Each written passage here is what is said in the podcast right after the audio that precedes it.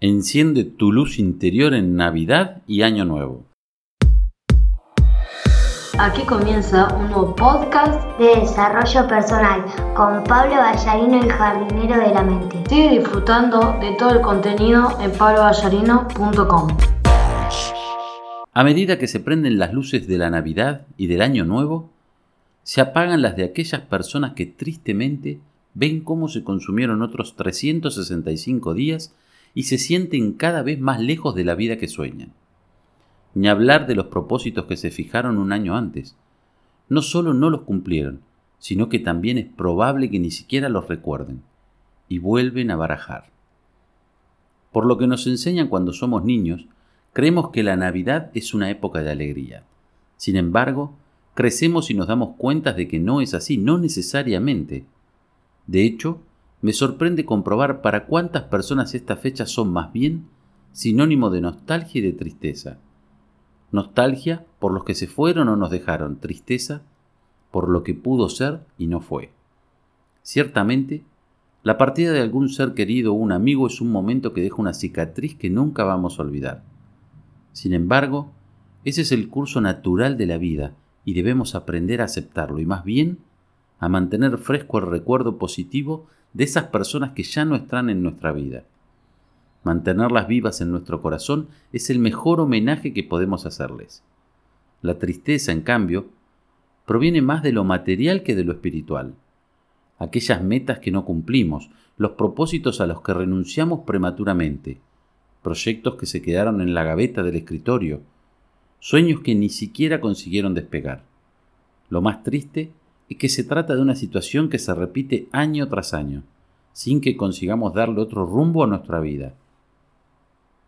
El problema, porque siempre hay uno, es que mezclamos lo espiritual con lo material y esto no debería ser así. Me explico. La pérdida de un ser querido es algo que escapa de nuestro control, que no podemos evitar. Es, como mencioné, la dinámica propia de la vida. Lo que sí podemos hacer es aprovechar a esas personas mientras están con nosotros, disfrutar lo que nos ofrecen. En cambio, lo material está a nuestro alcance. De hecho, si el balance que haces en esta etapa del año no es positivo, no tienes que ir muy lejos para conocer al responsable. Camina unos pocos pasos hasta el baño y mírate en el espejo. Eres tú, sí, eres tú, con tus acciones y tus decisiones, con tu falta de acción y tus miedos, con tus creencias limitantes y tus hábitos tóxicos y dañinos. ¿Entiendes la diferencia? Cuando llegan la Navidad y el Año Nuevo, son muchas las personas que están envueltas en la tristeza, es decir, están más preocupadas, más afectadas por lo material que por lo espiritual. Esa es una de las razones por las cuales año tras año esta desagradable sensación se repite sin que consigan cambiarla. Sin embargo, es hora de redefinir las prioridades. Que quede claro que esta es una decisión que puedes adoptar cualquier día, sin importar la fecha, sin importar que sea Navidad o Año Nuevo. Lo importante es comenzar a transformar tu vida, a reprogramar tu mente y estar preparado para recibir aquello que la vida tiene reservado para ti. Lo importante es que tengas la firme convicción de construir la vida que deseas, una propia. ¿Sabes cómo hacerlo? Te invito a que reflexiones sobre estos cinco aspectos. Primero, ¿sabes quién eres y qué quieres? La respuesta automática será un sí, lo sé. Sin embargo, por favor, respira profundo y date unos segundos, 10 segundos, para viajar hacia tu mente y tu corazón, porque es allí donde se encuentra la respuesta, la verdad.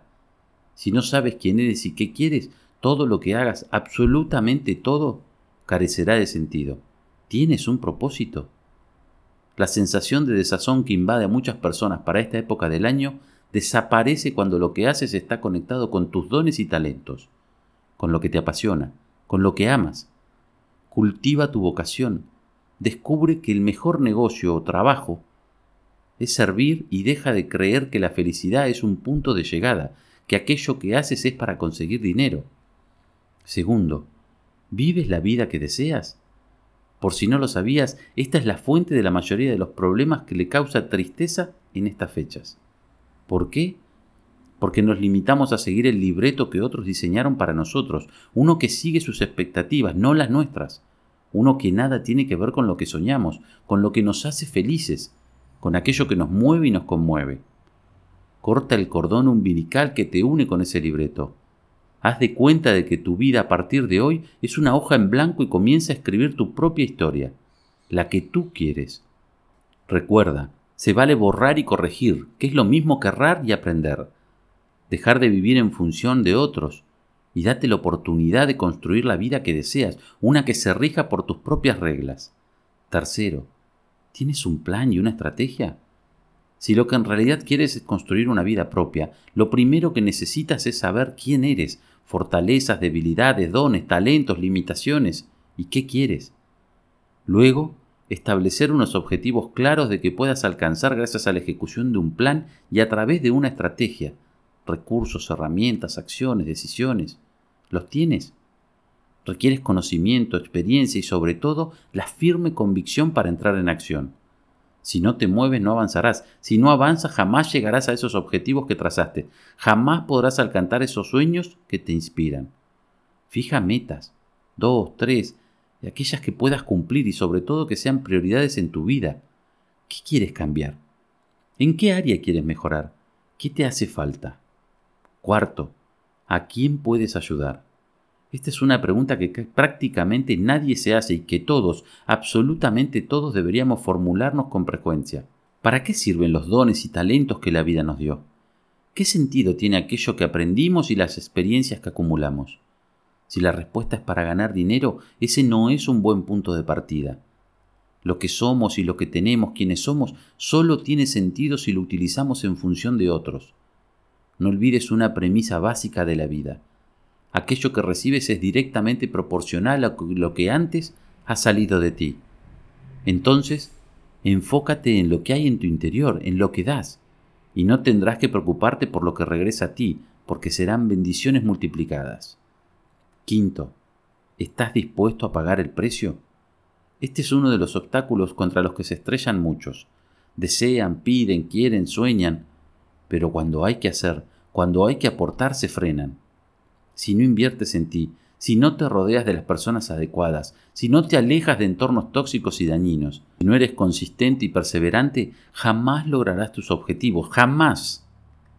Si estás dispuesto a pagar el precio que significa crecer personalmente y construir una vida propia feliz y abundante, la vida te recompensará de mil y unas formas maravillosas.